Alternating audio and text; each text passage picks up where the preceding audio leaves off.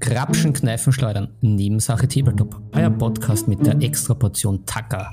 Mein Name ist Philipp Fabach und begrüßt mit mir in meiner Funktion als Gork dieser Sendung meinen Morg Brownie Klammecker. Servus. Wir sind in Folge 10, Philipp. Was sagen wir dazu? Jubiläum. Ja, wir sind, wir sind doch stolz auf unser Jubiläum, würde ich sagen, oder? Ja, ein, ein Jubiläum quasi. Ja. Und passend zu dem, zu der großen Zahl 10 haben wir heute uns ein sehr populistisches Thema ausgesucht, das wirst du uns gleich präsentieren, Philipp. Ja. Präsentiere. Ja, na, ich, ich, ich, ich lasse es nur anklingen mit zum Beispiel, es ist besser für den Imperator zu sterben, als für sich selbst zu leben. Oder There is no innocence, only different degrees of guilt. Mhm, mhm. Ja, das ist natürlich schon sehr vielversprechend. Äh, Um was geht's heute, Philipp? Hau raus. Um was geht's heute? Naja, die, die, die, die spannungsgeladenen und spannungsgewohnten Hörer wollen natürlich das Thema gleich immer wissen und darum hauen wir es jetzt mal raus. Wir wollen uns heute ein bisschen mit äh, Games Workshop näher auseinandersetzen und wir haben das, die, den Titel der Folge äh, Games Workshop der Pornostar des Tabletops genannt. Und Mhm. ähm, nachdem wir. No sex Hashtag no, no sexual. No sexual. Na, na, ganz, ganz einfach, einfach eine Clickbait. Wir brauchen ja Clickbaits. Wir, Genau. wir sind Clickbait geil. Und ja, nach unseren anfänglichen äh, Blänkeleien werde ich den guten alten Brownie durch ein historisches Games Workshop Quiz leiten und ihn ein bisschen auf seine Zähne fühlen. Dum, dum, dum. Dum, dum, dum. Und dann wollen wir einfach ein bisschen plaudern drüber, äh, was wir an Games Workshop mögen und was wir nicht mögen. Und euch da auch vielleicht äh, Ja. den einen oder anderen Tipp geben oder die, die eine oder andere Orientierung, äh, wie wir das halt so sehen mit Games Workshop. Ja, absolut. Und die ähm, gewohnten The Nebensachen Tabletop-Hörer wissen natürlich, wir reden natürlich öfter über Games Workshop. Es geht ja kein Weg dran vorbei beim Tabletop. Es ist der Big Player, es ist der, es ist Big der Hugh Brother. Hefner unter den, der Big Brother und der Hugh Hefner des Tabletops. Und äh, da geht natürlich kein Weg dran vorbei. Aber heute wollen wir natürlich ein bisschen näher drauf eingehen und ein bisschen mehr unsere persönlichen Meinungen dazu geben und vielleicht auch ein paar Alternativen geben. Äh, durchaus, aber es soll es soll kein, es soll nicht beson es soll nicht sehr kritisch sein oder, also natürlich, jeder, der mich kennt oder schon mal ein paar Mal zugehört hat, ich bin gerne kritisch. Ähm, aber da geht es jetzt nicht darum, dass wir jetzt irgendwie ein, ein Bashing veranstalten. Da geht es wirklich darum, einfach mal ein bisschen, bisschen persönliche Meinungen reinbringen und das Ganze ein bisschen beleuchten von verschiedenen Seiten. Und natürlich auch zu huldigen, weil ich meine, man muss halt Ja. schon sagen, es ist das, was das Hobby groß gemacht hat. Da kann man, Mhm. glaube ich, da kann, glaube ich, kein Skeptiker, kein Kritiker, kein, soll ich sagen, kein alter Krantler, wie man es in Wien sagen würde, da kann keiner was dagegen sagen. Games Workshop war natürlich ein bisschen der, äh, der Initiator der großen Tabletop-Bewegung. Natürlich gibt's mittlerweile und auch damals schon einige andere Firmen, die auch gute Arbeit gemacht haben, sehr, sehr dahinter waren, weil auch viel Leidenschaft reingestellt haben und auch natürlich mitverantwortlich waren und sind, um das Ganze groß zu machen. Aber ich glaube, da stimmen die meisten Leute zu. Games Workshop ist da verm vermutlich der Grund, warum das Ganze größer worden ist. Auf jeden Fall.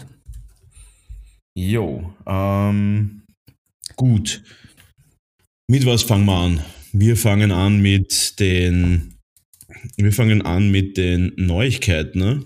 Und jeder, der es, glaube ich, ein bisschen Social Media und so weiter verfolgt hat, weiß, dass die neue Edition von Warhammer 40k rausgekommen ist. Philipp, hast Mhm. du da ein bisschen deinen C reinstecken können schon in dieses neue Schwimmbad von Games Workshop? Na, na, ich, ich, ich, ich übe mich ja in Zurückhaltung. Ich habe das jetzt nur äußerlich verfolgt. Es, es war für mich aber allerdings verwunderlich, ähm, die Aufregung bei GW selber, dass die Boxen so schnell weg sind.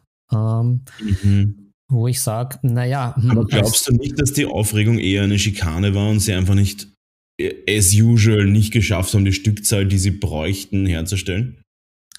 Naja, es ist, es ist egal wie man es betrachtet, es ist beides irgendwie seltsam. Ne? Also wenn, wenn GW ähm, in der Berechnung so daneben liegt, dass sofort alle Boxen in 10 Minuten ausverkauft sind und dann sagen, ah, damit haben wir nicht gerechnet, muss man sich schon fragen, hm, seltsam, dass da die, die Rechenkünstler in der Firma sich so verrechnen. Auf der anderen mhm. Seite, wenn man sagt, hm, das war doch mit etwas Absicht, um halt durch äh, Verknappung halt noch mehr ähm, die Geilheit äh, der, der Leute auszunutzen, diese Box zu kaufen, ist das ja vielleicht auch nicht die feine englische Art. Hm. Ja. die feine Art aus Nottingham. Ja, die feine Art aus Nottingham. Uh, sei es wie es sei, ähm, ich, ich fand das ja auf jeden Fall sympathisch, dass sie dann nochmal dieses Fenster aufgemacht haben, dass man dann noch nachbestellen kann, etc. etc.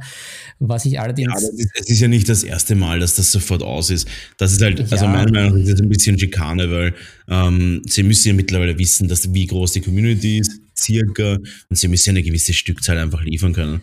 Und man hat es ja auch schon bei diesem Store-Exclusive ähm, Character Model gesehen das dann halt einfach nie so richtig Store-exclusive war, sondern einfach so ungreifbar für den normalen Otto-Normalverbraucher.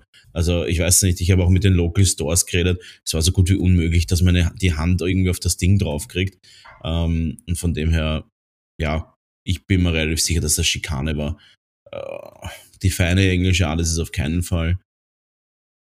Würde ich es auch machen, wahrscheinlich irgendwie ja. Vielleicht nicht so extrem, aber Limitation ist natürlich immer ein Punkt, der die Kunden zum, zum, ja, zum Kaufen bringt.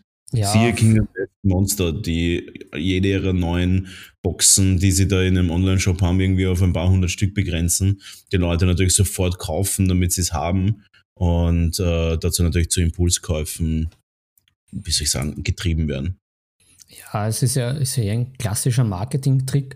Was, was ich mhm. ein bisschen bedenklicher finde, was ich jetzt auch nicht, wo ich jetzt nicht direkt live eingestiegen bin, sondern das auch ein bisschen verfolgt habe und leider auch halt ein bisschen erwartet habe, diese, diese Begleitung durch die App der neuen Edition, dass ja die App mhm. äh, vom Start her komplett grottig sein sollte, also von den Bewertungen und der ja. Aufschrei durch die Community.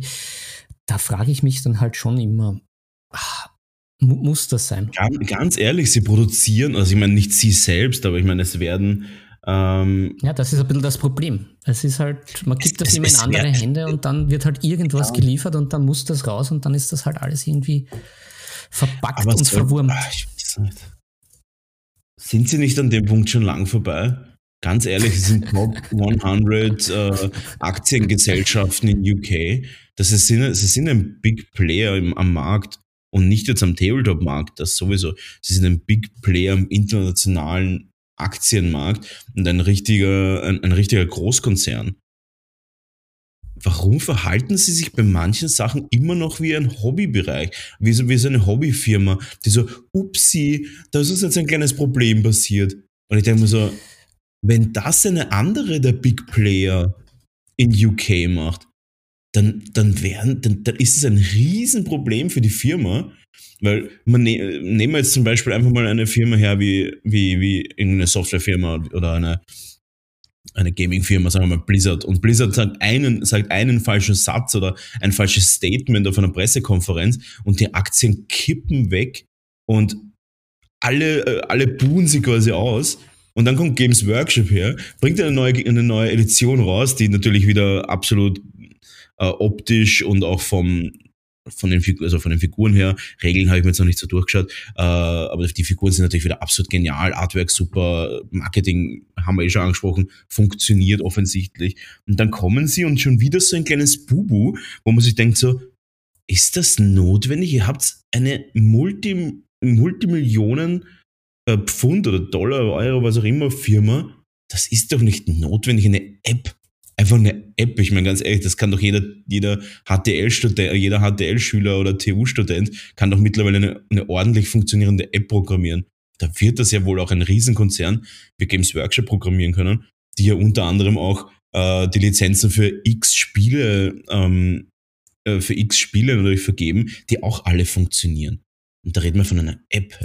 Also das ist, ich finde es mega peinlich, aber ja. die Fanboys da draußen sind nicht so reflektiert und fangen an zu kritisieren, die bewerten das so scheiße und tun sie halt in irgendwelchen Facebook-Gruppen das Ganze, in irgendwelchen Facebook-Gruppen das Ganze zerreißen. Aber es hat absolut null Auswirkungen auf die Firma. Sie können Scheiße bauen, wie sie wollen. Sie können Scheiße bauen wie damals bei Age of Sigma, wo die Regeln einfach ein Witz waren, wo das rausgekommen ist, wo man sich dachte, das gibt es doch gar nicht. Das, wer hat das geschrieben, bitte? Die haben 40 Jahre Tabletop-Erfahrung und schreiben Regelwerke, die jeder 14-Jährige sieht und sagt, dass es imbalanced ist einfach. Und dann kommen die und 2020 und sie bringen eine App raus, wo du nur so denkst so, was? Wer hat das gemacht? Hat das ein Praktikant gemacht nebenbei am Wochenende? Also, ja. Tja. Einfach nicht notwendig. Top 100 Aktiengesellschaften UK. Peinlich einfach. Ja, ich glaube, das hat damit auch ein bisschen was zu tun. Und dass es eben nicht das Core-Business ist, dann, dann passiert sowas. Einfach durch die Größe. Peinlich natürlich, aber ja, aber, glaub, das, aber das sollte bei dieser Größe nicht auch annähernd Qualitätssicherungsapparate schon existieren? Ich meine, du ja, musst diese App ja bestimmt vor irgendeinem Gremium pitchen. Der muss ja hinkommen und sagen, das ist die App, die pitche ich jetzt vor, I don't know, Vorstandsmitgliedern wahrscheinlich nicht, das wird ein bisschen zu hoch sein, aber vermutlich irgendwelchen äh, Manager of Sales, Manager of whatever, Product Development, der muss doch hingehen und sagen, das ist die App. Und irgendjemand muss doch gesagt haben, ja, also die App habe ich mir jetzt einmal angeschaut, bevor ich sie publiziere. Und der muss doch drauf kommen und sagen, das geht nicht. Und da muss ich doch sagen, okay, die App ist Schrott. Ganz offensichtlich. Ich glaube, das, das letzte Mal, wo ich reinschaue, waren es irgendwie tausende Bewertungen mit einem Stern oder so. Das ist vollkommen absurd, vollkommen wirr. Und der muss doch dann zumindest sagen, okay, passt, funktioniert offensichtlich nicht die App, ich gebe euch noch eine Woche Zeit, behebt bitte die Fehler. Eine Woche für ein Softwareunternehmen, das Apps produziert, ist nicht so wenig. Ähm, da kann man zumindest schon mal ein paar kleine Bugs rausholen. Und die Leute werden jetzt auch nicht gerade die, die GW-Stores Stores stürmen und fragen, wo ist die App? Ohne die App werde ich nie wieder etwas kaufen. Also das wird nicht passieren. Ja, das ist wahrscheinlich das Problem. Und so putzt sich der eine am anderen ab, weil die App-Firma sagt, na na, das passt schon so, so war das bestellt und dann die endlosen Streitereien. Ach, ja. Ein Stern, der deinen Namen trägt. Mhm. Ein peinlicher Stern. Ein peinlicher Wir müssen DJ Ötzi anrufen, er muss umschreiben. er muss die App programmieren. Oder, oder ein Stern, der deinen peinlichen Namen trägt. Vielleicht das. ja, ne. Aber egal, wir schweifen wieder mal ein bisschen ab. Aber das äh, tut gar nichts zur Sache. Ähm, das stimmt, weil wir äh, doch beim Thema geblieben sind ja, ich finde es gut, dass sie natürlich in die Richtung Apps gegangen sind, weil ähm, um bei, bei einem der kleinen Brüder von Games Workshop anzusetzen, bei Guild Ball gibt es auch eine App und die ist eigentlich ziemlich nice. Die war am mhm. Anfang recht übersichtlich, sage ich mal. Da hat man nur die Regeln gehabt und halt die ganzen Karten und die ganzen ähm, spezifischen Regeln von den Helden und den Charakteren halt. Also Helden sind sie ja nicht, aber den Spielern. Ähm, und mittlerweile ist sie total perfekt abgedatet und total super gebalanced und das funktioniert echt perfekt. Aber ähm, das finde ich prinzipiell einen guten Schritt, dass man sagt, ich mache eine App und die App, die, die muss halt funktionieren und das, das, ja, wenn die funktioniert, ist das echt ein guter Schritt.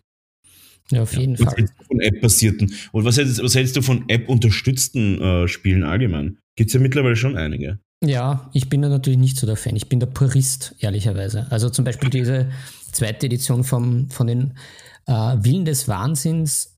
Ja, mhm. ich sage mal, die erste Edition, die war ein, die war äh, ein, ein Ungetüm. Die war eigentlich de facto wie der große Cthulhu selber. Und ich mhm. glaube, ich habe zwei oder drei Partien gespielt und bin gescheitert als äh, Spiele, ist man da der Spieleleiter, halt, der gegen die Spieler spielt halt, der sozusagen dann die App, ja. der durch die App ersetzt wurde. Aber mich dann durch die App ersetzen zu lassen, na, ich weiß ja, nicht. Also ich habe es Willen des Wahnsinns, zweite Generation, glaube ich, ist das. Ja. Ich habe es schon gefunden und weißt warum? Und ja. das ist bei mir in fast allen Brettspielen so. Bei mir geht es rein um den organisatorischen Faktor. Ja, das dieses Brett legen und was kommt als nächster und was und hier und da und was für, was für Bodenteils brauche ich, was für Gegner muss ich wo hinstellen, was für, was für Items droppen hier, da und dort, was für Stories und sowas. Äh, ja, Spielleiter finde ich gut, aber dieses permanente Nachlesen, wo was hinkommt mhm. und so, das ist übertrieben zart. Also äh, lähmend einfach. Also das, das, das, deswegen habe ich auch so ein Problem mit Gloomhaven. Ich weiß, damit verärgere ich sicher einige Leute und ich habe Gloomhaven nie ganz gespielt. Also von dem her ist meine Meinung wahrscheinlich überhaupt nicht wichtig, aber wenn ich nur hinschaue, und ich bin so ein Spielerverein, WoW Keepers in Wien, äh, Grüße gehen auf jeden Fall mal an die raus, ähm, und ich sehe die Leute regelmäßig Gloomhaven spielen und dann siehst du dieses riesige, riesige Monstrum an Spiel einfach und ich bin einfach schon überfordert, wenn ich da hinschaue. Ich sag's, was ist, das, das, das müsste jemand für mich machen. Ich alleine würde das äh, so nicht machen. Ich bin schon ein bisschen, das war auch schon der Grund, warum ich bei Decent, bei der aktuellen Edition von Decent, ähm, dann ausgestiegen bin, bevor die App gekommen ist, weil es mir zu viel geworden ist. Ja. Ja, das ist, das ist dann ich halt. Ich bin ein Lazy Gamer, Lazy Gamer. Naja, ich, ich, mittlerweile durch mein Alter ja auch schon schon langsam. Aber da ist dann halt die Frage. Du bist eher gebrechlicher Gamer. Das ist ja, ja, du darfst nicht so viel heben und wenn du Klum heben hebst, dann hast du schon wieder, dann hast du schon wieder Rücken. Drücken im Rücken. Ähm, genau.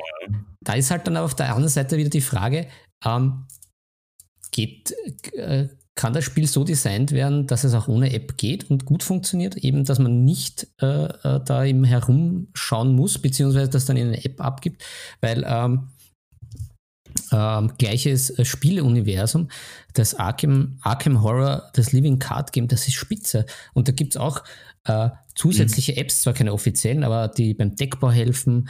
Oder da, ich glaube, da gab es noch eine, eine zweite, wo man sich dann sozusagen seinen Fortschritt notieren kann, die ich auch gern verwendet habe. Aber das Spiel selber ja, geht auch ohne App.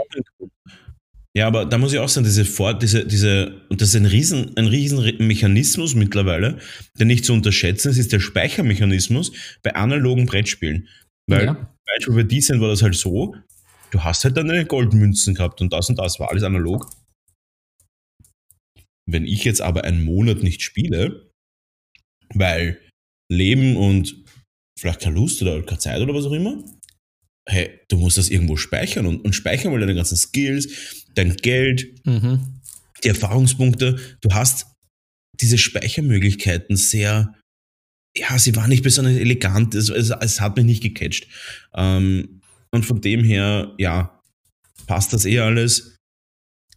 Aber die App hat dann schon geholfen. Und vor allem auch, die App hat auch beim Einkaufen geholfen. Du hast ja quasi dann Sachen kaufen können, wie es halt bei vielen so RPG-ähnlichen Spielen ist.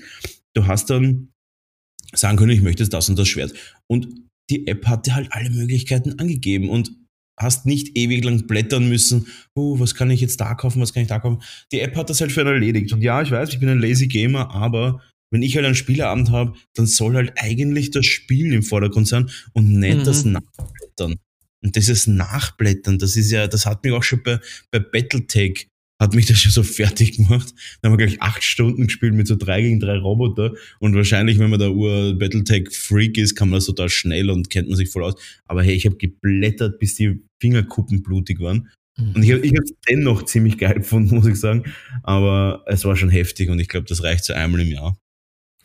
So, um aber aufs Thema zurückzukommen, wir schweifen immer ein bisschen ab aber Nebensache Tabletop-Zuhörer wissen es natürlich. Äh, und hier ein kleiner Reminder auch gleich, würde ich sagen. Also jeder, der unseren Kanal gut findet, bitte abonniert sie natürlich auf den diversen Podcast-Plattformen oder auch auf YouTube. Da kommt der Podcast meistens mit so ein, zwei Tage Verspätung. Äh, das ist einfach eine technische Sache, weil ich auch relativ faul bin. Und, und YouTube kacke. Eigentlich. Und YouTube ist echt super mühsam, wenn man kein echt gutes Internet hat, ist YouTube echt super mühsam. Und ähm, wie man auch schon in der letzten Folge gehört hat, bin ich ja momentan im, immer noch beim, beim, im Heereseinsatz und nicht in meinem normalen Studio, sondern in meinem äh, ja, Außenposten ja, in meinem relativ spärlich ausgekleideten Außenboden und nehmen da die Folge aus. Natürlich nach Dienstschluss, also jeder, der das hört, es ist äh, bereits Dienstschluss und von dem her gar nicht so wild. Aber ja, wir wollen natürlich jetzt aufs Thema zurückkommen, aber vorerst den Reminder. Abonniert uns auf allen Kanälen, YouTube, auf den ganzen Podcast-Kanälen. Ihr könnt uns auch gerne auf Spotify äh, abonnieren und natürlich Instagram, wir haben eine Instagram-Page, da werden ab und zu die neuen Folgen hochgeladen. Das heißt, ihr habt immer die neuesten News. Wird auch natürlich in Zukunft mehr werden. Momentan ist es, momentan ist es eher informativ. Später wird es dann, dann etwas umfangreicher werden.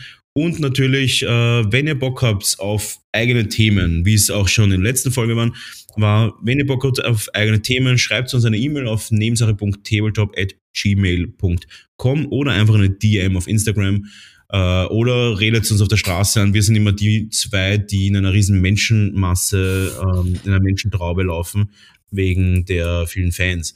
Deswegen mhm. äh, schreibt uns einfach, wenn ihr ein Thema habt und jo, das war's jetzt einmal für Werbezwecke und ich schieße jetzt einfach mal den Ball zum Philipp rüber, weil der ist immer unser Schedule Manager und schaut, dass unsere Themen immer halbwegs untergebracht werden. Philipp. Genau, also wir, da, da, da, übernehme ich jetzt den Ball und äh, werde das Ganze jetzt wieder, wir haben ja unser Hauptthema schon skizziert, wir haben auch schon ein bisschen äh, geteasert äh, und jetzt möchte ich das Ganze aber einleiten mit einem großartigen schlechten Witz, da ich ja ähm, schlechte Witze eher viel besser finde als diese wirklich guten, die ich ja meistens nicht sehr lustig finde.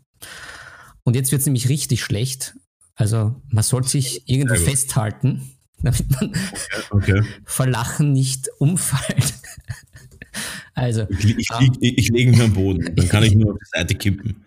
Ja, genau. Es, äh, es ist, es ist so, so, wie diese Warnung irgendwie auf diesen ganzen Sachen, man soll seine Katze nicht in eine Mikrowelle stecken und so. Es ist so in die Richtung. Also bitte Vorsicht, mit Vorsicht zu genießen. Nur ernst gemeint. Ja, natürlich. Also, der fantastische Witz passend zum Thema. Äh, was essen Chaos Space Marines zum Frühstück?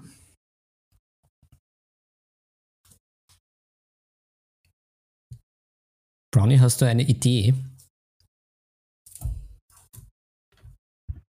Hm, was könnte das sein? Was könnte das sein? Was, was könnte das sein? Ich, ich weiß es nicht, aber ich, na, na, ich, ich, ich traue mich, ich trau mich nicht so weit ins Wasser zu springen. Ich habe Angst, ich habe ich hab Angst, dass ich mich der, der Öffentlichkeit bloßstelle. Also, was, was essen Chaos Marines zum, zum Frühstück? Cornflakes. Okay. Ja, Gott sei Dank liege ich am Boden, weil sonst wäre ich jetzt umgekehrt. Aber es ist stark, stark. Und ganz witzig. Ich habe ich hab tatsächlich gerade eine, eine, eine Chaos Space Marine Korn Armee fertig bemalt für einen Kunden. Ah, naja, dann. habe ich heute gefinisht. Philipp, wir sind schon so mind-connected. Ich bin, äh, ich bin fast schon schockiert. Ich bin, ja. fast, ich bin fast schon der Überzeugung, dass du mich, dass du mich beschatten lässt. so. Ja, ich, ich habe überall meine Spione. Die, die Spione des Chaos sind überall. Diese komischen Servoköpfe, die überall rumfliegen. ja. Nein, mach, witzig. Ma, witziger keine, Schmäh. Ja, ja, Schmäh-Ole, wie man so schön bei uns sagt. Mhm. ja. Ja, okay. Äh, gut. Äh, ja, wir, wir, wir sind geschwiffen und wir haben schlechte Jokes erzählt. Jetzt ist natürlich an der Zeit, dass wir auch anfangen, wieder zu nörgeln. ist, ist, ist Nörgeln österreichisch? Ist Nörgeln wienerisch? Ich, ich glaube, es ist zumindest österreichisch. Also ich glaube, die deutschen Zuhörer kennen es nicht und auch dieser 1% Ire, der uns immer aufpoppt bei der Analyse unseres Podcasts, wird es nicht verstehen. Komisch, ne? Ja, das ist um, ähm, Favorite Statistik. Ich finde das, so, find das so witzig, weil das ist eine, ja, ist wahrscheinlich dann eine Bruch, ein Bruchzahl ihre wäre. es ist einfach Aber der, ist egal. der ähm, Leprechaun als Kobold ja. irgendwo, der zählt nicht als Katze. Ähm, an alle deutschen Zuhörer, schickt uns mal eine DM auf Instagram, ob Nörgeln, was natürlich unfassbar witzig ist, wenn man es jetzt so sieht. Ich, ich bin seit, ich bin seit, ich bin gleich seit 20 Jahren im Hobby und habe noch nie Nörgel in Verbindung gebracht mit unserem Standardwort für, ja, pass auf, für unser Standardwort äh, für Motschkan. Das kennen ja auch. für unser Standardwort für sich, wie soll ich sagen, hey, sag, sag mal Hochdeutsch, was ist Nörgel und ein Motschkan auf Hochdeutsch? Ähm, du bist unser Geisteswissenschaftler, das ist dein Part. Ja, sich äh, äh, penetrant beschweren über irgendwas. Und so, so unterschwellig penetrant beschweren, würde ich sagen. Okay, gut. Äh, an alle Deutschen, äh, kennt ihr Nörgeln oder Motschgern? Ist das im Deutschen? Oder Sudan. Sudan. Ähm, wenn das irgendwie gebräuchlich ist, schreibt uns eine DM. Keine E-Mail, das ist nicht wert für eine E-Mail. Instagram, Nebensache, Tabletop, äh, schreibt uns eine, schreibt uns eine DM, ob das irgendwie, ob das irgendwie bei euch bekannt ist. Weil Nörgeln ist ja wirklich Weltklasse. Gut, passt. Ähm, wir schweifen wieder. Aber ich habe eine Chaos Space Marine Armee, eine Korn Armee, eine, sind das World Eater? Heißen die World Eater? Ja, ja das, ja, das ja. könnten welche sein. Die, die World Eaters ja, sind mindestens sehr aggressiv und blutrünstig. Ja, so habe ich sie auch bemalt. Äh, ganz ein lieber Kunde von mir, der kriegt äh, in den nächsten paar Tagen ein Paket, je nachdem wie die österreichische Post arbeitet, mit einer coolen Chaos Space Marine Armee. Ah, und da mache ich gleich eigene Werbung. Jeder, der Bock hat, äh, dass ich ihm seine Figuren bemal oder 3D drucke, auch das ähm, gerne in die DMs. Oh gut, yeah. Werbung Ende. So, äh, gut. Wir sind schon auf einer halben Stunde angekommen. Philipp, wir, so. wir, wir, wir, sind vollkommen außer Rand und Band. Ja, Chaos. Wir sind die Chaos Space Marines. Es ist Chaos, ja, es ist Chaos. Äh, von dem her müssen wir jetzt was dran ändern und du wirst uns wieder auf den rechten Pfad leiten. Ja, ja. Ich, ich bin unser Imperator. So, da, da.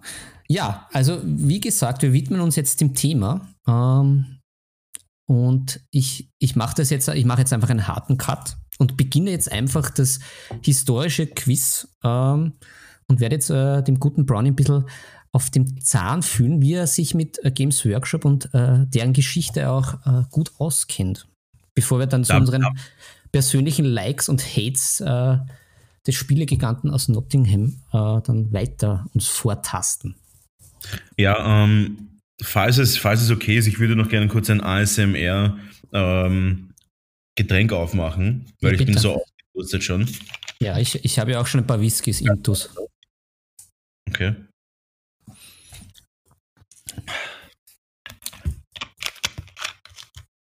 Sehr gut. Gut. Ich bin bereit. Bist du bereit? Na gut. Gut, dann haben wir, beginnen wir mit unserem frisch auf dem Tisch Quiz. Ähm, die, die mhm. erste Frage. Wo und wann wurde Games Workshop gegründet? Ja, also wir haben es heute eh schon zweimal gesagt. Vielleicht war das eine Trap von dir. Vielleicht hast du jetzt zweimal Nottingham angesprochen und das stimmt mhm. gar nicht, aber es ist definitiv, also das ist definitiv eine Antwort in Nottingham gegründet. gegründet. Ah. Falsch. Oh shit. Okay, wurscht. Ähm, Wie, viel, wie viele Möglichkeiten habe ich zu antworten? Ja, so viele, du, so viele du willst, bis, bis der Schweiß und das Blut heruntertropft vor lauter. Ähm ich weine jetzt schon. Ja. Äh, jeder, der mich kennt, weiß, ich bin extrem ehrgeizig. und, ähm, ist es, okay, ich, drei Möglichkeiten. Ist es London?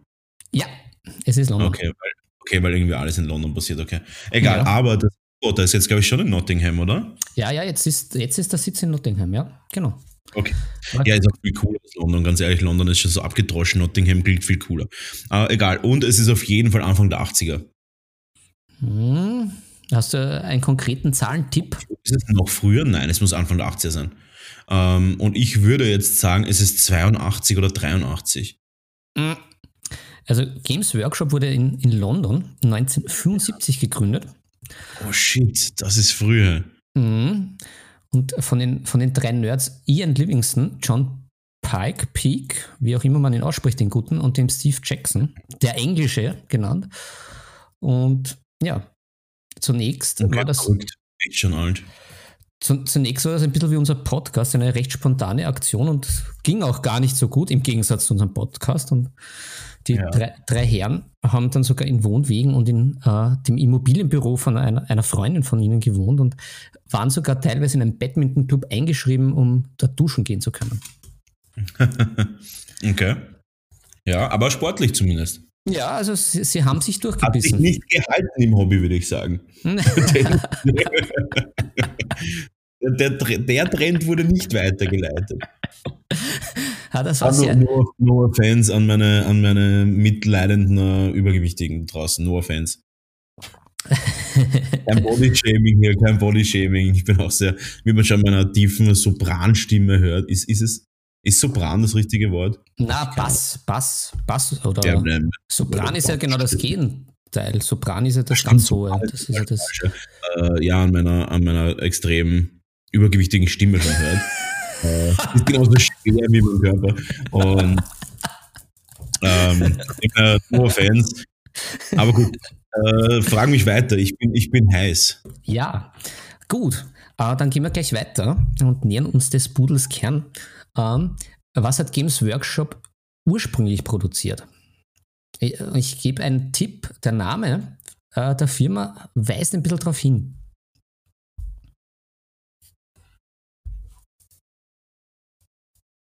Okay. Ähm, ich verstehe den, ich verstehe den Hinweis nicht. Äh, ich, also sie haben auf jeden Fall, also ich bin mir relativ sicher, sie haben äh, Rollenspiele produziert am Anfang. Ist das, ah. ist das korrekt? Ich, ich logge Rollenspiele an. Mm -mm. Da gibt es auch jetzt, wir haben keine Telefonjokers etc., sondern ich bin faktisch der Günther Jauch oder Armin Assinger der, dieser Show jetzt. Das ist der Hansi Hinterseher eigentlich fast. Einfach ein random Dude. Berg. Berg. ähm, na, ursprünglich ähm, haben sie ja. ähm, ähm, Spiele wie Backgammon äh, hochwertig produziert in, in Feinarbeit und darum auch Games Workshop, weil eigentlich äh, wollten sie da so ursprünglich so, so in Holz und äh, Backgammon so vertiefeln etc. etc. Äh, das war, war der Ursprung. Ähm, mhm. Und das hat der eine von den drei Typen gemacht. Äh, und äh, dann, wie sie. anderen beide einfach. sie haben ihn einfach nur ausgenutzt. Ja. Genau. Und das, das war der, der, der Ursprung. Verrückt. Das habe ich tatsächlich nicht gewusst. Ähm, aber ja, spannend, spannend, spannend. Ja, dann, dann geht es gleich Schlag auf Schlag weiter. Ja, da, ähm, aber jetzt ist vielleicht schon ein bisschen einfacher. Äh, äh, ich hoffe, du, du, du, du stellst mich hier der, meiner Unwissenheit bloß und da muss ich mich selber tadeln. Ich habe zu wenig Ahnung von der klassischen Geschichte in unserem Hobby. Äh, hatte ich auch nicht. Also ich habe mich da jetzt ein bisschen beschäftigt, weil ich mir gedacht habe, es ist lustig. Ich habe dann auch einen, einen sehr... Du hast, du hast dir gedacht, es ist lustig, mich einfach bloßzustellen vor der ganzen Welt. ja, so bin ich. ich. Ich tue ja immer nur so nett. Ich bin in Wirklichkeit ein Schwein. Nein, aber ich, ich dachte mal, das ist, das ist ganz nice, dass ich auch einmal ein bisschen kompetent drüber komme. Ich, ich bin ja sonst ja, eher so dieser, der, der, der Hans Wurst hier. Jetzt wollte ich ich stelle mir dich gerade vor mit so einem richtig adretten Hemd und so einer Hornbrille. Und so, und so vier, vier unterschiedliche Härtegrade an Bleistiften in einer, in einer Fußtasche. Ja, ist auch eher daneben, aber ja. Weil, weil du gar nichts anhast, gibst du. das ist, geht schon eher in die richtige Richtung, nicht prinzipiell nackt podcasten. ja, aber diese, das, das, hört man, das hört man auch. Ja, man hört die Scham in der Stimme. ja, richtig, richtig. Na, damit, damit auch diese Hitzen auch äh, Platz finden. Yes, äh, gut, ja, Philipp, hau die nächste Frage raus. Ich bin hot. Ja, ich ja. bin hot, ich bin, ich bin auf 0,2 momentan. Äh, ich bin quasi im Killing Spree gegen mich selber. Ja, ja, ja. Gut, dann, dann, dann wollen wir da den Killing Spree auch nicht aufhalten. Wann erschien die erste Ausgabe des White Dwarfs? Ah, shit, keine Ahnung. Ähm, ich sage 1987. Mm -mm. Äh, es ist 1977. Was? Wie früh mhm. waren die sind die hm. so schnell von Backgammon zu, zu Fantasy umgestiegen? Ist das ah, ja, das, äh, das, das, da, da kommen wir dann vielleicht noch näher drauf. Da schicke ich gleich hm. die nächste Frage einfach nach. Oh ähm, shit, jetzt will ich richtig fertig machen, okay? Nein, ja. nein, nein, nein, nein. Es, es, es wird einfach historisch extremst interessant. Ähm, mhm. Es sind nämlich zwei Fragen. Wann hat der erste. Games Workshop Store eröffnet? Und was war zu diesem Zeitpunkt das Main Business von Games Workshop? Okay, war es vor 1980? Ja. Okay, dann würde ich jetzt sagen, der erste White Dwarf wird wahrscheinlich nicht rausgekommen sein, obwohl sie noch keinen Store hatten. Das heißt, ich würde sagen 1976? Ah, es war 78, sogar ein April-Scherz am 1.4. Oh, White Dwarf war vor einem normalen Store sogar schon. Okay, spannend. Wo haben sie genau, den verkauft? Und, Naja, es ist, es ist, es ist extremst schräg und äh, ich, ich kann mir das ja noch eher vorstellen als, als ein, ein Mensch, der noch ohne Internet aufgewachsen ist. Aber das Ganze ist so ins Rollen gekommen. Äh, sie haben einfach mit diesen lustigen, hochwertigen Brettspielen im wahrsten Sinne des Wortes, wie Backgammon oder irgendwelche Schach, eingelegten Schachbretter äh, begonnen. Und mhm. hatten da schon vor ein Vertriebsmagazin und haben das dadurch an die Leute gebracht. Also sozusagen äh, Internet in Papierform, was dann schlussendlich in den White Dwarf übergegangen ist. Und der große mhm. Durchbruch für, die, für diese Herren, die dann nur noch zu zweit waren, war schlussendlich, dass sie die Vertriebsrechte aus den USA von Dungeons and Dragons als erstes mhm. bekommen haben. Mhm. Und das haben sie dann weitgehend über den White Dwarf gepusht. Und dadurch okay. war es ihnen erst möglich, dass sie einen Shop machen und sind dann auch weiter zu anderen Rollenspielsystemen gekommen. Und dann zum Beispiel mhm. das Cthulhu. Also die, die ersten Editionsrechte hatte Games Workshop vom Cthulhu-Rollenspiel. Ja, tatsächlich wusste ich das mit, äh, mit Dungeons Dragons und dass sie da Rollenspiele promotet haben. Aber ich genau. wusste nicht, dass sie so früh schon angefangen haben, quasi den White Dwarf zu pushen. Und ja, spannend auf jeden Fall. Ja, Echt also ich, ich, ich fand das auch total lustig, weil wir können uns das ja gar nicht mehr anders vorstellen, als dass wir unseren äh, Friendly Local Game Store gehen oder in Games Workshop. Sowas gab es mhm. einfach damals nicht mehr. Äh, also gab es einfach gar nicht. Also so, es gab sowas nicht, sondern das war scheinbar mhm. wirklich Mundpropaganda, beziehungsweise die Leute, die sich dafür interessiert haben, haben dann per Post angeschrieben, ja bitte schickt uns immer dieses, dieses Magazin, beziehungsweise so aller Zeitung zu. Und mhm. da haben sie halt informiert, verkauft und halt so Marketing als auch Verkauf gemacht. Und äh, daher auch äh, diese interessante Geschichte, die vielleicht auch schon einigen äh, aufgefallen ist oder mich auch länger gewundert hat, warum es ja eigentlich Games Workshop gibt, aber auch eben Citadel Minis. Äh, das rührt ja. genau des, deshalb her, äh, dass eben Games Workshop ursprünglich eben sehr rollenspiellastig war. Und ja. erst durch, durch die, die Rollenspiele, da so manche Figur benötigt worden ist, aber eine eigene Firma gegründet worden ist, eben Citadel Miniatures, die diese Minis hergestellt hat, die dann später mhm. wieder von Games Workshop einfach wieder übernommen worden ist und dann de facto eins geworden ist mit unterschiedlichen Namen. Verrückt. Schon. Was wir hier alles lernen. Wir haben ja auch einen Bildungsauftrag von der Regierung und dem kommen wir ja unfassbar nach eigentlich. Also, da werden die Kassen klingeln, sag ich da. Ja, ja, auf jeden Fall. Ich, ich rein, dass die Tür nicht mehr zugeht. Ja, ich, ich hoffe es. Ich hoffe es, ne, weil du, ja, druckst, du druckst ja immer die Goldbahn, aber ich, ich habe ja nichts. Ja, ich als Geisteswissenschaftler. Ja, aber ich meine, man braucht ja auch was, was man in diesen Goldbahn-Postkasten eingeben kann. Was man beschweren muss, nämlich das Geld. Ja, es ist jetzt auch nicht immer schick, einen leeren goldenen Briefkasten zu haben. Das glaubt man nämlich, was? Der Casual-Mensch da draußen glaubt, dass ich mich wohlfühle in meiner Festung der Goldigkeit. Aber das ist nicht alles. Auch Schecks sind was wert. tja, tja. Gut, dann habe ich noch eine, eine letzte ähm, Schätzungsfrage. Ähm, die okay, uns, okay. Ja, die ich. Äh, die du mit den Hinweisen vielleicht schon schaffen kannst, beziehungsweise auch, äh, da du mich ja jetzt schon ein bisschen kennst, ähm, ähm, ist die es erste. Ist die drei. Wie bitte? Es ist die drei. die drei. Äh, okay. Ähm, ich komme zur Frage. Ist die erste Edition von Warhammer Fantasy jünger, gleich alt oder älter als ich?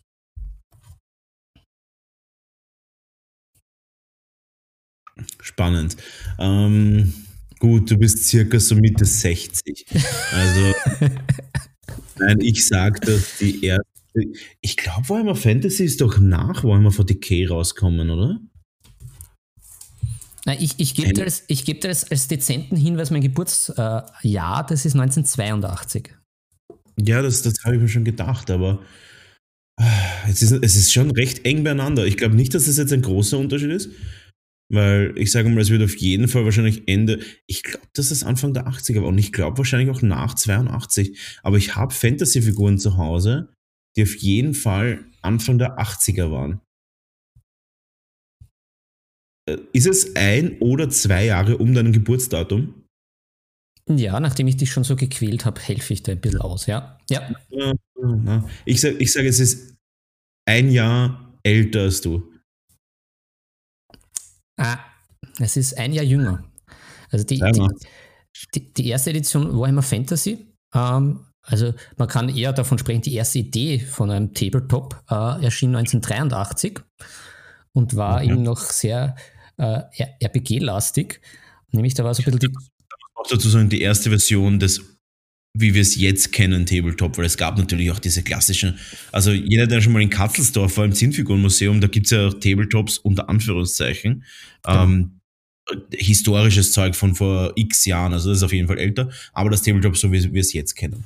Genau, also da vielleicht auch noch eine, ein, ein kurzer Ausflug. Äh, zum Beispiel der Ludwig XIV. war ein, ein begeisterter Zinnfigurenspieler und äh, mhm. äh, hat sich da auch, äh, auch ein bisschen militärisch geschult, während äh, das einfache Fußvolk mit so Papier- oder Holzfiguren gespielt hat.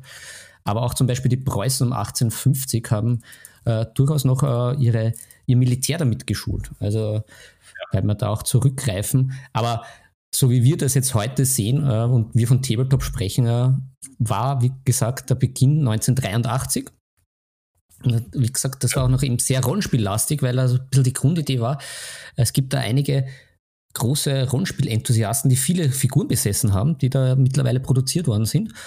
Und da hat man dann eben drum ein eigenes Spiel konzipiert, wo es halt noch äh, eben, wenn man die, diese ersten Edition halt vergleicht, halt noch äh, viele Werte gibt und da noch die Magier ziemlich im, ähm, im, im Zentrum sind und wie die zaubern können und die da auf irgendwelche Quests geschickt werden.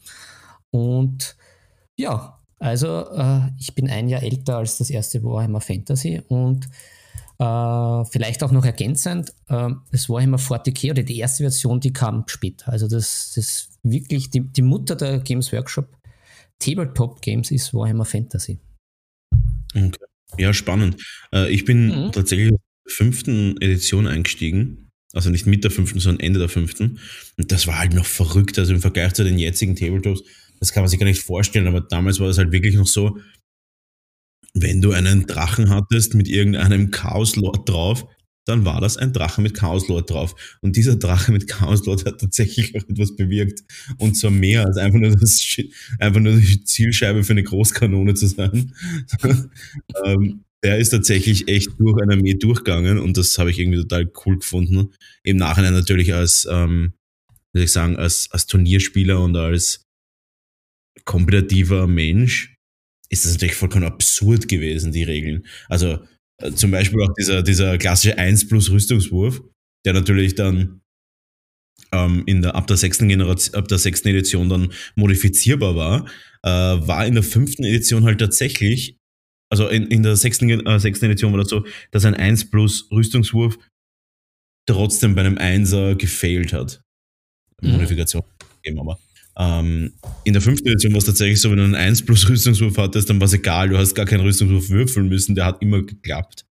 Und außer du hast halt Modifikatoren, aber ich meine nur, das war halt schon ziemlich lustig einfach. Wenn du dann einfach einen unbesiegbaren Chaos-Lord auf, äh, auf Drache hattest und der ist einfach durch die Armee durchgegangen, so einfach herrlich. Ja, da ja. habe ich schlechte Erinnerungen. Ich habe nur die besten Erinnerungen. Na, ich mit meinen Orks, wo ich da 5 Milliarden Orks hingestellt habe und keiner einzig hat irgendwas Sinnvolles gemacht. Was möglicherweise mhm. auch am, am, General lag, der da dahinter war. Ich schiebe das jetzt nicht alles auf die Orks, aber da, da war nicht viel ich zu holen.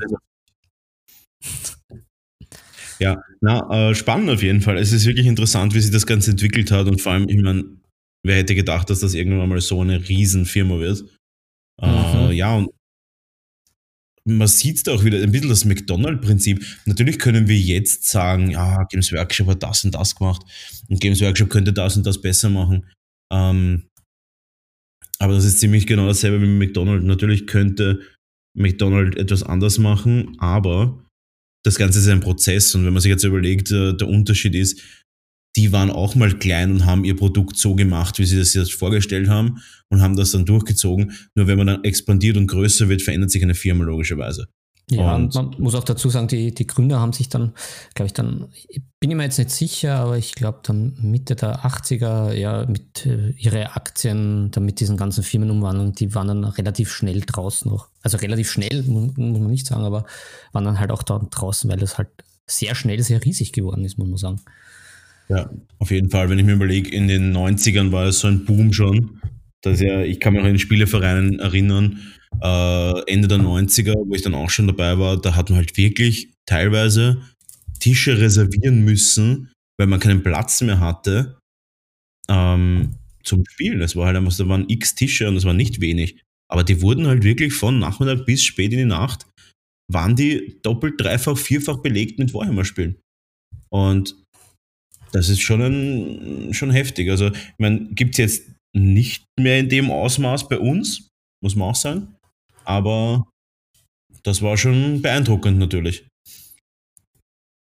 Ja, gut, aber das wollen wir, das, das, das, das Thema Games Workshop werden wir jetzt weiterspinnen, wie so fleißige Spinnlein. Mhm. Und äh, ich würde sagen, wollen wir so ein, wollen wir so ein schnelles, äh, wollen wir so ein schnelles, was mag ich, was hasse ich?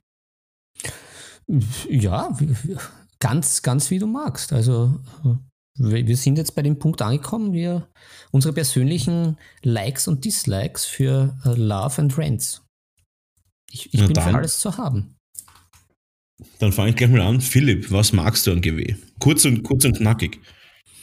Hm, ein Punkt oder gleich alle Punkte? Ähm, machen wir abwechseln. Das, mhm. das mal interaktiv abwechseln. Ja, ja, ja. Die, die Bälle uns zuspielen. Ähm, ja, was ist, was ist das Erste, was du magst dran? Ähm, also de, de, die völlige obvious choice, ähm, die Minis selber. Die sind einfach geil. Mhm, das stimmt leider. Das muss man auch sagen. Also das Spannende ist, dass Games Workshop einfach die Plastikqualität so hoch hat mittlerweile, mhm. ähm, dass sie einfach viele andere Firmen einfach ausstechen damit. Und die Qualität ja. ist einfach mega von den Figuren. Das ist auch mein erster Punkt auf jeden Fall. Äh, Figurenqualität und auch, wenn man sich anschaut, ich meine, offensichtlich recyceln sie ja alles, was irgendwie in, in die Hände kommt. Ähm, und wenn man sich jetzt einmal so Primaris Marines anschaut, das ist ja immer dasselbe. Offensichtlich ist es immer dasselbe. Es ist immer ein Primaris, Mhm. Aber irgendwie, und ich weiß nicht wie, und ich finde es aber super, irgendwie schaffen sie es jedes Mal wieder, einen Primaris Marine zu nehmen und einfach neu zu releasen. Und er schaut halt wieder ein bisschen anders aus und es ist wieder irgendwie so, dass ich sage, hm, hätte ich schon gern. Also, obwohl ich kein Fan davon bin, ich, ich habe auch kaum, ich habe nur Promo-Modelle von Primaris Marines, aber sie schaffen es halt echt ein Modell, was immer gleich ausschaut 20-fach rauszubringen und es ist immer wieder, schaut irgendwie ansprechend aus. Ja. Ja, und das ist wirklich spektakulär. Ja, und ich, ich, ich finde auch, sie, das, das treiben sie schon voran und da sind sie schon äh, an der Spitze. Also ich erinnere mich halt ja noch im Frühjahr von in den 90ern, da war das, ich meine, da gab es jetzt nicht viel Konkurrenz und da war das halt teilweise halt ja nicht so toll. Also da gab es ja schon ein paar Gurken, vor allem auch mit diesen ganzen Metallfiguren, die ja jetzt auch noch nicht so, die halt teilweise noch ein bisschen klobig waren und nicht so detailversessen. Und dann beim Wiedereinstieg halt mit dem. Richtig ineinander irgendwie so komisch, so ganz, ja, ja. so unnormal, so eine Kette, die irgendwie so auf einen Kettenhaufen und von dem geht ein Schlauch weg, daneben ist es ein Schädel und irgendwie ist das so gegossen, dass man sich denkt so, äh, ein Haufen einfach. Das war der Blob. Ja, der Blob. Und, und jetzt halt bei diesem, beim, beim Wiedereinstieg, ah, da war das schon, das sind halt, das sind teilweise kleine Kunstwerke. Also das, das ist schon sehr, ja. sehr leibend. Sie schaffen es schon, eine dynamische Eleganz reinzubringen in die ja. Figuren, ganz offensichtlich. Ähm, ach, du hast halt irgendeinen scheiß Hovercraft-Panzer, der einfach nur ein Blob ist aber der funktioniert halt. Also die Designer machen das halt so, dass das halt einfach offensichtlich gut ausschaut. Das, das fasziniert die Leute und, und natürlich die treibende Kraft sind dann immer auch die Influencer von, von die auch einfach die Sachen posten, geil anmalen und so weiter. Also es ist wirklich äh, stark. Es ist wirklich stark, ja. Gut, was magst du nicht an Games Workshop? Ah, jetzt, jetzt bist du der Fragende. Ich bin der Fragende. Hm, naja, gut, also ähm, ja, also ganz hoch auf meiner Liste steht auf, auf jeden Fall die Malpot. Also die, die Farbtöpfchen, die sind, Ja. die sind einfach ein Krampf. Weil die Farben ist an und für sich jetzt gut Peinliche. sind. Und, und, und ich habe, eben weil ich ja noch von früher teilweise sogar Farben habe und dann halt natürlich beim Einstieg auch da mich gleich wieder anfixen habe lassen, da ergänzend zu kaufen. Aber das ist, also mit diesem Herumpicken dann in, innen drinnen und so. Und wie gesagt, es sind ja jetzt nicht einmal aktuell die schlechtesten. Diese da Mitte der 90er, diese, diese schwarzen, die halt, haben wir eh schon gesagt, die dann gleich nach einmal aufmachen, nach zwei Wochen einfach eintriggert sind und zum Weghauen waren. Die sind einfach, einfach fürchterlich. Und ich, ich weiß auch nicht, ja, warum macht man da nicht einfach andere Pots? Einfach diese Fläschchen. Ich finde das dann, das tut mir dann irgendwie so richtig ein bisschen weh, wenn ich dann immer die Leute sehe, die das dann so umfüllen in, in Flaschen. Ach, das, ja. Ja, also wenn man sich halt überlegt, äh, im Vergleich zum Beispiel AK, also das ist eine Firma, AK, äh, AK Interactive, glaube ich, heißt die Firma, die Ja. haben jetzt Third Generation Acrylics rausgebracht. Das ist ein kleines Fläschchen, was einfach äh, von der Bauweise so gemacht ist, dass es nicht verstopfen kann. Und da denke ich mal so, also erstens, es funktioniert tatsächlich, es verstopft nicht. Und ich muss es wissen, weil ich habe, glaube ich, mein Leben noch kein Fläschchen zugemacht, nachdem ich es verwendet habe. Da muss man echt sagen, ich, ich glaube, Games Workshop traut sich den Schritt nicht zu gehen.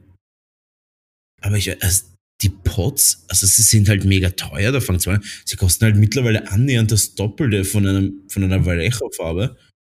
Und da ist auch noch mehr drinnen. Und ähm, wo du halt auch denkst, so, warum zahle ich für eine Vallejo-Farbe mit mehr Inhalt 220 oder 230, für eine Games Workshop-Farbe 450 mittlerweile in einem Pot, der Shit ist. Und ja, die Farben sind schon in Ordnung. Es ist, also, das ist sehr Geschmacks, äh, Geschmacksfrage natürlich. Äh, die Farben, meiner Meinung nach, sind sie das Geld nicht wert.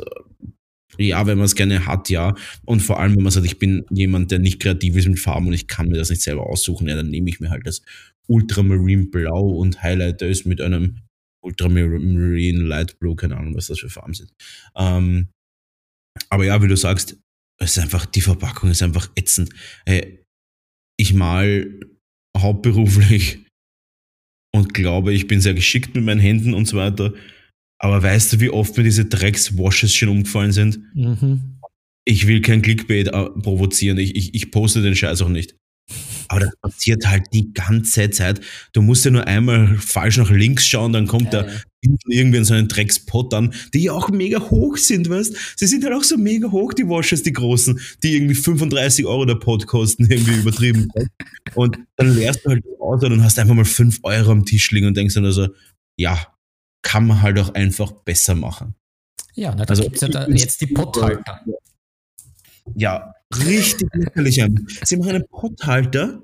Ich meine, ja, die hat man 3D-drucken können schon immer. Also seitdem es 3D-Druck gibt, gibt es das, dieses Solution auch schon. Aber trotzdem, ähm, total, äh, total lächerlich einfach.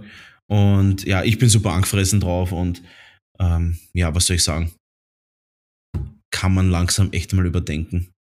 Aber gut, haben wir genug über die Pods geredet. Ähm, ja, was ich scheiße finde, hey, ich als 3D-Drucker, okay? pass auf, ich als 3D-Drucker, ganz, ganz ein wichtiger Punkt und das an alle da draußen, äh, die permanent irgendwie herumflamen wegen äh, Copyright-Verletzung, du hast einen futuristischen Menschen ausgedruckt, das könnte Games Workshop ähneln. Du bist ein Copyright-Verletzer. Leute, kriegt's mal ein Leben in den Griff, Alter. Ganz ehrlich, lest euch erstens mal durch, was kann man alles rechtlich schützen lassen.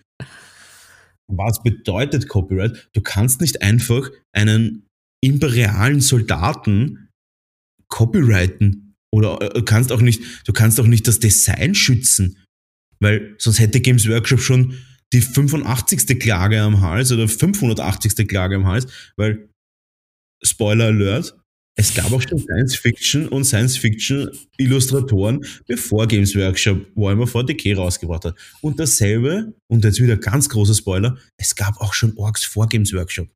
und Elfen. Und diese ganzen Psychos, die bei jeder Kleinigkeit, die irgendwie nur ausschaut wie irgendein Space Marine, ja, logischerweise gibt es auch Leute, die gern mal einen, einen Space Marine ähnlichen Helden designen wollen. Deswegen kannst du einen Space Marine per se nicht schützen. Darf man Logos schützen? Ja. Kann man verschiedene Designvariationen schützen? Ja. Kann man das, kann man zum Beispiel, weiß nicht, ein Ultramarine, ja, das Ultramarine-Logo ist ja auch geklaut schon, aber ist egal. Ähm, Kann ich jetzt äh, das, das, den Wortlaut, das, das Wort Bildmarke schützen? Ja, das kann ich alles schützen. Kann ich einen normalen Sci-Fi-Helm schützen? Nein, kann ich nicht. Wenn das nicht eins zu eins dieselbe Kopie davon ist, logischerweise, ich darf ja nichts kopieren. Aber das ist ja in dem Normalfall nicht der Fall. Und deswegen, hey Leute, reißt euch zusammen in verschiedenen Gruppen. Feiert es doch lieber, dass die, dass die Hobbyleute sich auch mal ein bisschen selbst verwirklichen wollen. Feiert es, mhm. dass man Diversifikation kommt, dass man ein bisschen mehr Markt kommt, dass mal ein bisschen ein Unterschied da ist und nicht immer nur draufhauen, falls jemand irgendwann mal irgendein Alien designt hat und das dann irgendwie für Tyranniden verwendet und dann kommen wieder die Fanboys, oh, Leute wie du sind schuld, dass Games Workshop pleite geht. Mhm, deswegen haben sie den meisten Gewinn aller Zeiten irgendwie in der Corona-Krise jetzt gemacht. Also ganz ehrlich, sollen wir ein bisschen ihre Base chillen. Thema Copyright ende ich, weil da, da würde ich zu lange ins Renten. Hm. Ja, dann, dann spiele ich aber, weil du in, in Redelaune bist. Ähm, was magst du noch an Games Workshop? Ja, ich, ja. Hm.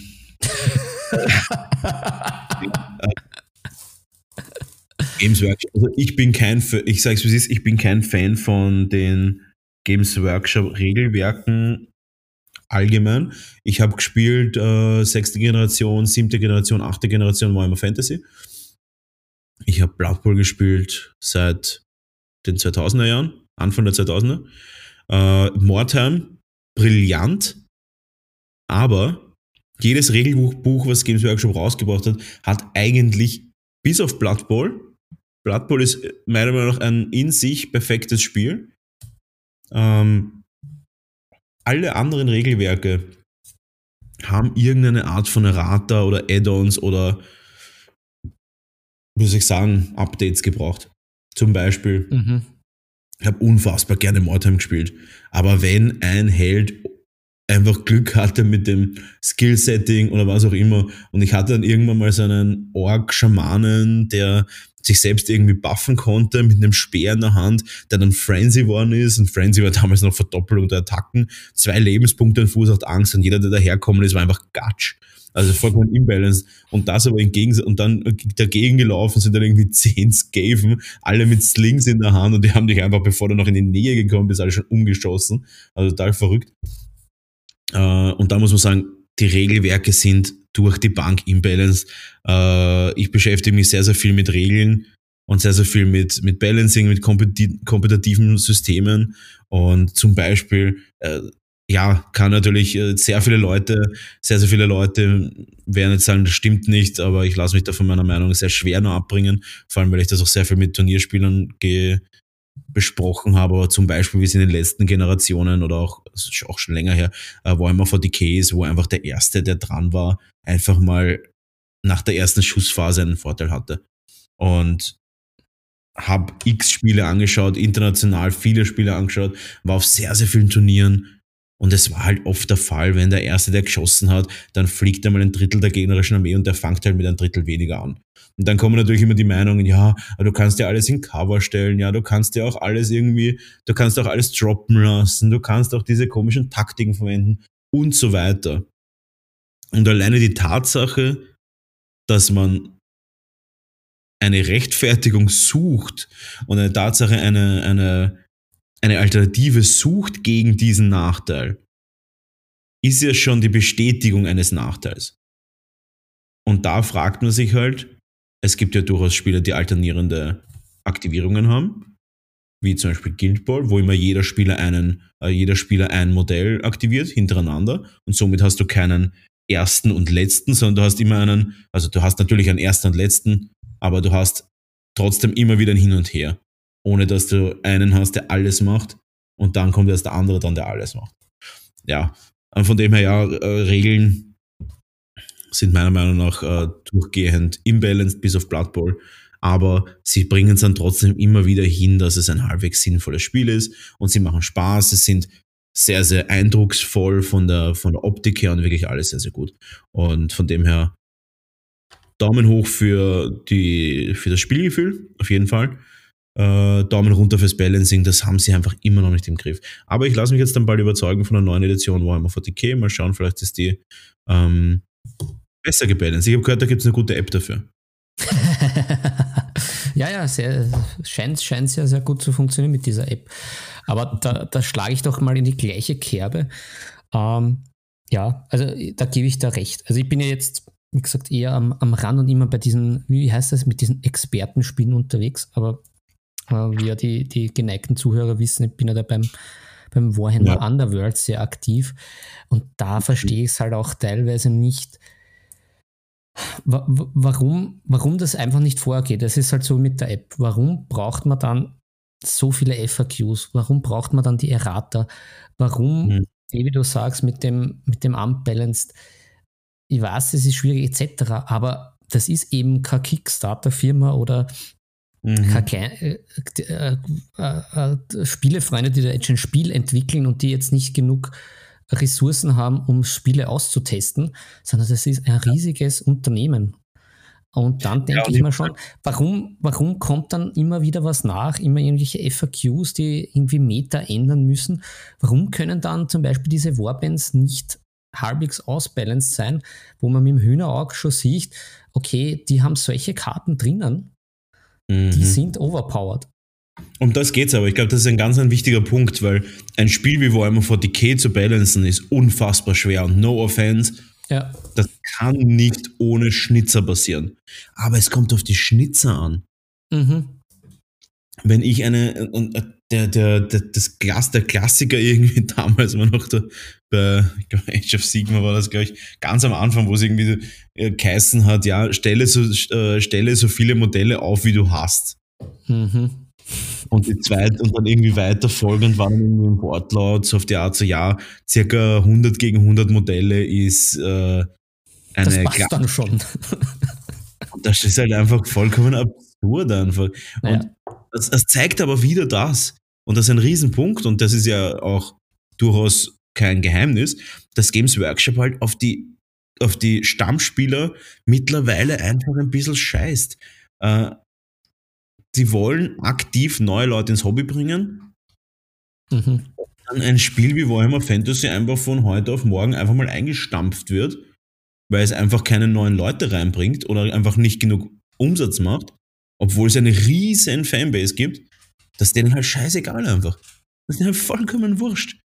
Und da muss ich halt auch fragen, ob das sein kann. Aber ja, das, das ist halt das AG-Problem, sage ich jetzt einmal. Das ist, da sitzt der Aktionär und verlangt Schaufel, Schaufel, Schaufel.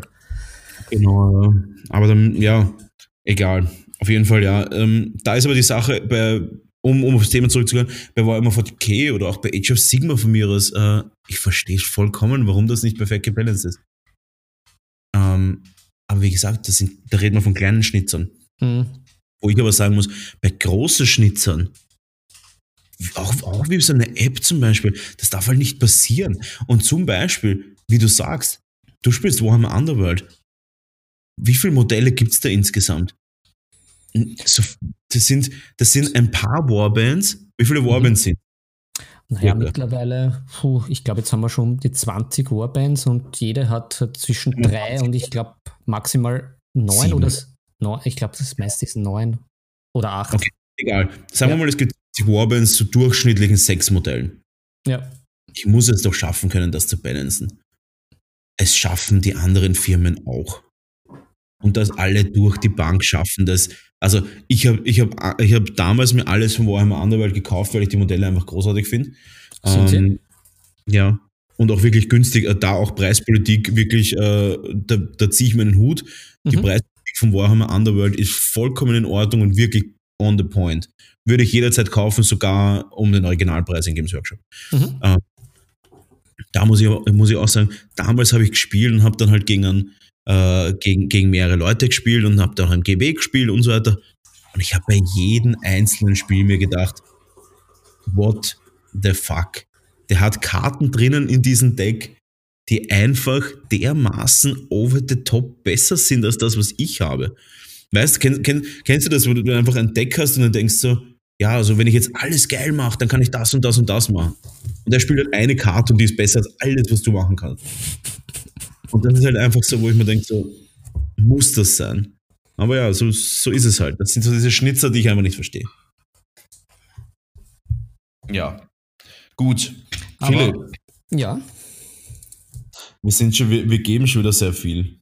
Wir Nein, müssen ich, in unseren aber Themen. ich- ja, ja, na, wir haben noch einiges. Ja. Na, ich, ich, um vielleicht aber einzuhaken, ähm, was halt natürlich ein großer Pluspunkt ist, weil es eine große Firma ist, ähm, wo wir jetzt halt ein bisschen die, äh, den Schatten aufgezeigt haben. Das Licht ist natürlich ähm, die Spielsysteme im Normalfall, außer bei Warhammer Fantasy, was auch immer sie da geritten hat, die bleiben eigentlich. Ja? Also wenn man finde ich, haben wir ja auch in einer der letzten Folgen besprochen mit Kickstarter etc. etc. Es kommen viele geile neue Spiele rein. Die Frage ist, wie lang sind die beständig und findet man auch wen zum Spielen? Wenn man wahrscheinlich mit Warhammer Age of Sigma anfängt oder vor allem mit Warhammer 40k, wird man auf Mhm. jeden Fall immer wen zum Spielen finden, was natürlich auch ein Vorteil ist. Das kommt aber auch drauf an, zum Beispiel in unserem Spieleverein war Warhammer 40k jetzt wirklich jahrelang komplett weg. Da hast du auch niemanden Mhm. gefunden. Vielleicht ein, zwei Leute. Äh, das Ding ist, gerade bei so Expertenclubs, ich sag, ich nenne es jetzt mal Expertenclub, weil die Leute sich wirklich viel damit beschäftigen, die akzeptieren einfach kein, kein mittelmäßiges Regelbuch. Weil Mhm. ein Spieler, der ein Spiel verliert, hinterfragt natürlich, warum verliere ich. Und wenn dann, der, wenn dann nach x Diskussionen rauskommt, ich habe deswegen verloren, weil einfach ich von Grund auf wesentlich schlechtere Karten hatte, da muss ich dann auch überlegen, ob das sinnvoll ist. Und das provoziert ähm, Spielersterben auch, muss man auch sagen. Ja, Aber das stimmt. um auf, dein, um auf deinen Kommentar zurückzukommen, ja, das ist ein riesen Vorteil auch. Games Workshop ist halt da. Und das ist ein Riesending. Weil zum Beispiel, ich bin immer ein Verfechter von dem, dass ich sage, ich fange nie ein Spiel an, bei dem ich mir nicht sicher bin, ob diese Firma valid ist. Weil ich habe keine Lust, mir eine ganze Zeit da reinzustecken und irgendwie Effort reinzustecken. Und ich bin halt ein kompetitiver Mensch. Und dann möchte ich mich da auch ein bisschen reinfuchsen, wie man so sagt. Und dann will ich nicht nach einem Jahr herumhühnern und keine, keine Ahnung mehr haben, ob das Spiel überhaupt noch da ist. Wie es zum Beispiel war bei Ninth Age zum Beispiel, die ja quasi das Warhammer, äh, Warhammer Fantasy übernommen haben und da quasi der Ninth Age rausgebracht haben. Also die neunte Generation oder die neunte Edition von Warhammer Fantasy, das waren halt Hobbyleute. Und da habe ich auch gehört, dass da öfter mal gekracht hat. Der Support war natürlich einfach nicht sicher und deswegen ist das Spiel auch nicht so erfolgreich geworden, wie es sein hätte können. Genau. Mhm. Und von dem her ja, eine, eine stabile Firma hinter einem Spiel ist sehr, sehr wichtig. Ja, und vielleicht auch noch da dran zu hängen, äh, es gibt ja nicht nur eben dann, dass du das eben in deinen eigenen vier Wänden oder im Spielerclub spielst, du kannst halt auch in den Games Workshop gehen und da gibt es halt die Spieletische und da kannst du dann halt auch gleich äh, in die Sache gehen, in medias res, wie man so schön sagt, und halt äh, mit den netten Mitarbeitern oder Manager dann halt auch das ein oder andere Spiel gleich spielen, was natürlich auch ein Vorteil ist. Ja, eh, ähm, ja, ich muss dazu sagen, ich bin, ich bin ein Fan davon, dass man quasi hingehen kann und, und spielen kann. Das finde ich super. Ähm, es ist ein bisschen eine Kaffeefahrt immer, oder? Naja. Eine Kaffee. Du kriegst halt angeboten und am Schluss dann so, ja, und dann kannst du das und das und das. Ah, ja, sie müssen es machen. Äh, ich will auch echt, no offense, sie müssen verkaufen. Äh, an alle Verkäufer von Games Workshop, ihr macht das schon so, wie ihr das solltet. Aber ich finde es trotzdem, als, als, als, als Mensch, der 20 Jahre im, im Hobby ist, ich brauche keine Verkaufsempfehlung. Ich brauche sie wirklich nicht. Aber es ist halt so dort. Und da muss ich auch sagen, Also dich muss man einsperren hinten, damit du dann statt zwei, drei Matratzen kaufst, oder wie? Ja, na, das Ding und, und das nächste Ding ist leider bei solchen Store-Geschichten, also so Store, ähm, wie soll ich sagen, Store-Gamern, das ist halt echt ein bisschen incestuös teilweise. also jetzt wieder, again, no sexual, sondern du hast halt immer dieselben Spieler da drinnen. Und meistens sind es halt nicht viele verschiedene. Das sind halt immer so drei, vier verschiedene Handeln. Die kommen immer mit ihrer gleichen Armee daher. Äh, die tun auch immer dasselbe und so richtig jetzt über den Tellerrand schauen sie in den meisten Fällen nicht. Ähm, das ist so ziemlich meine Erfahrung. Und in den Spielervereinen, wenn man halt dort 100 Menschen hat, dann ist das halt schon eine sehr große Variation und sehr, sehr viel Austausch, der stattfindet. Und sehr, sehr viel Dynamik und, und viel, viel über den Tellerrand drüber schauen. Im Vergleich zu dem Mikrokosmos der heilen Welt, die einem dort geboten wird. Ähm, aber natürlich, es ist super, dass man es machen kann. Und was halt Games Workshop echt großartig macht, und das habe ich eh vorher schon angesprochen, und das, das ist das, das ist auch das, was wir unbedingt brauchen. Sie bringen halt neue Leute ins Hobby. Und, und alleine nur dafür, alleine nur dafür, dass sie das machen, kann man ihnen eigentlich schon gar, über, über nichts anderes mehr böse sein. Sie bringen neue, neue Leute ins Hobby, sie bieten großartige Figuren an und ja, ab und zu rentet man über verschiedene Sachen. Sie sollten auch echt langsam mal die Preise in den Griff kriegen. Manche Sachen sind einfach übelst übertrieben. Aber mhm. ja. Ja, ich also glaube, das. Mal so ein Charaktermodell irgendwie 35 Euro blecht. Also ganz ehrlich, 35 Euro, das, also da müssen halt, nicht jeder hat viel Geld. Und da müssen halt Leute echt gut arbeiten dafür, dass sie sich eine einzelne Plastikfigur kaufen können. Also echt, come on. Ja, ich glaube, ich glaube, das ist halt auch ein bisschen auch ein, ein Punkt bei den Don't-Likes, ich glaube bei uns beiden, dass ähm, erstens mal prinzipiell äh, schon gute, also abgesehen von den Minis, äh, halt das Zubehör etc., dass das schon hochwertig ist teilweise und auch ganz gut, aber halt manchmal völlig überteuert. Also wenn ich mal denke, ich kriege da eine Pfeile um äh, 20 Euro, ja. Ich einfach möchte, in den Hobbyladen daneben gehen, da kriege ich ein ganzes Set um 20 Euro, was jetzt nicht besser oder schlechter ist. Ich möchte nur über die Figuren reden. Das Equipment, was sie verkaufen, ist eine absolute, eine absolute Bauernfängerei. Also eine, eine Zange um 20 Euro oder ein, einen Pinsel, der vollkommen mediocre ist, der echt sich im unteren Mittelfeld befindet, äh, um x Euro. Die Kleber, die auch absolut mediocre sind, die du in jedem Konrad Elektrohandel um 2 Euro bekommst oder um 1,50 oder in einem Dreierpack um 5 Euro oder sowas. Das ist ja vollkommen absurd. Die Preise von dem Equipment ist, ein, ist einfach nur peinlich. Also da, da kann ich echt nichts mehr dazu sagen. Und wie du sagst, eine Pfeile einfach. Eine scheiß Pfeile. Und sie verlangen Kohle dafür. Einen Seitenschneider, den du beim Bauhaus irgendwie um 1,50 Euro vor der Kasse bekommst, den sie halt um mega Kohle verlangen. Oder einen, einen, einen, einen, einen Sammelbecher oder so ein Shit einfach, der einfach 25 Euro oder das kostet, total absurd. Also total, und, und da muss, also da muss man halt auch so sagen, die Preise variieren natürlich von Land zu Land. Deswegen äh, natürlich da jetzt kein, kein Gewehr für die Preise, die ich jetzt da sage. Aber es ist absolut absurd. Also, weil einfach die Qualität halt einfach dieselbe ist wie jetzt bei Bauhauszange. Genau. Ist ja auch dasselbe. Die werden jetzt keine unfassbare Qualität bieten, ähm, weil es einfach nicht notwendig ist. Wir schneiden einfach komplett weiches Plastik damit. kann einfach jeder, auch so ein Messer. Ich habe mal letztens gekauft, eine 12er Packung Stanley Messer für, glaube ich, 3,99 oder sowas im Bauhaus. Sind mega scharf, funktionieren einfach perfekt. Also, ja, das Equipment ist einfach, die Preise vom Equipment ist einfach nur ein Witz.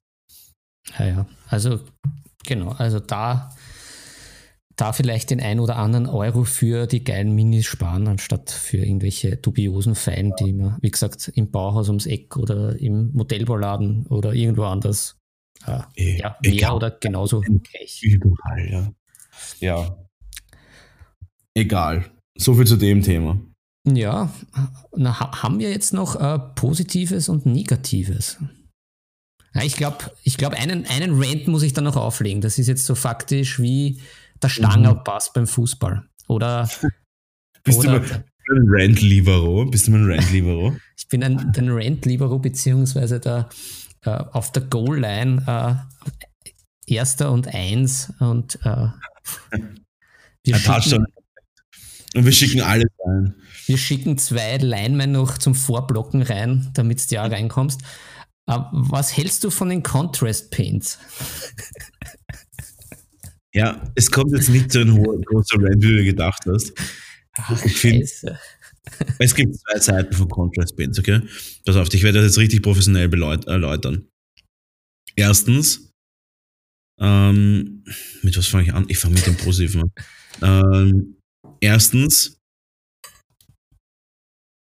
sie haben irgendeine Art Berechtigung für Leute, die echt gar keinen Bock mehr haben zu malen.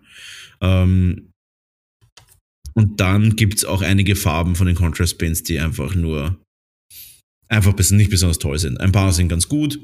Ähm, und vor allem, äh, boah, es ist so schwierig, da jetzt die richtigen Worte zu finden, weil es ist so ein heftiges Thema. Äh, ja, wurscht, Punkt 1, es gibt gute und schlechte Contrastfarben. Meiner Meinung nach, umso dunkler, umso besser werden sie. Mhm.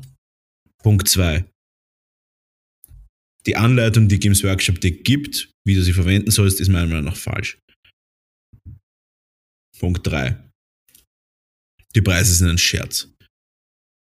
Punkt 4. Punkt 4, und jetzt kommen wir zum absolut, absolut essentiellsten Punkt überhaupt. Und das kommen wir wieder zu dem Punkt, nicht über den Tellerrand drüber schauen können. Leute, macht's eure Augen auf. Das gibt es seit 100 Jahren. Das sind einfach Inks, die gut verdünnt worden sind. Diesen Shit verwendet jeder Maler seit der, ich will, ich will nicht sagen seit der Antike, aber das sind halt einfach flüssige Pigmente statt Acryl. Das ist nichts anderes, das gibt es schon. Und jeder, der sich in den 90er Jahren einmal Inks gekauft hat und sie ein bisschen verdünnt hat und damit gemalt hat, wird eventuell draufkommen, hups, das ist ja dasselbe Contrast. Nur zum Beispiel, ich verwende zum Airbrushen zu 90% Schminke Artist Acrylic Inks. Gut, was ist das? Das ist im Endeffekt dasselbe wie Contrast, nur intensiver. Und da kostet eine so eine Glasampulle, wo circa das Dreifache drin ist von einer Contrast-Farbe, kostet circa 7 Euro. Wenn ich das, je nach Farbe natürlich, es gibt natürlich wieder intensiver und weniger intensiv, wenigstens intensiv ist meistens gelb und die meist intensivsten Farbe ist meiner Meinung nach ein lila. Wenn ich lila hernehme und das jetzt so weit verdünne, bis sie auf Contrast-Niveau ist, reden wir von einer 1 zu 6 Verdünnung. Das heißt, ich habe hier nicht nur das Doppelte drinnen, sondern ich kann es auch noch sechsmal verdünnen. Das heißt, ich könnte theoretisch Milchmädchenrechnung die zwölffache Menge rausbekommen. Für circa 120% vom Preis. Das heißt, ich habe bis 20%, 30% mehr Preis, als, als eine Contrast-Farbe kostet, habe also zwölffache Menge. Ist das nicht so gut verpackt einfach wie, wie die Dinge? Ja. Aber muss ich es deswegen einfach immer teuer kaufen? Eher nicht. So, ja, äh, wir haben einen kurzen Cut, aber ich es auch besser so, weil ich beende jetzt einfach das Thema Contrast Spins. Das ist sehr, sehr, sehr, sehr umstritten natürlich. Wichtig da zu sagen, schaut, dass die Augen offen haltet bei verschiedenen Marken. Und ich werde mich jetzt vertschüssen und werde jetzt dem Philipp den Ball zuwerfen, weil wir haben jetzt schon über eine Stunde. Und deswegen werde ich dem Philipp jetzt den Ball zuwerfen und der wird unseren Beendungssatz raushauen. Philipp, bist bereit?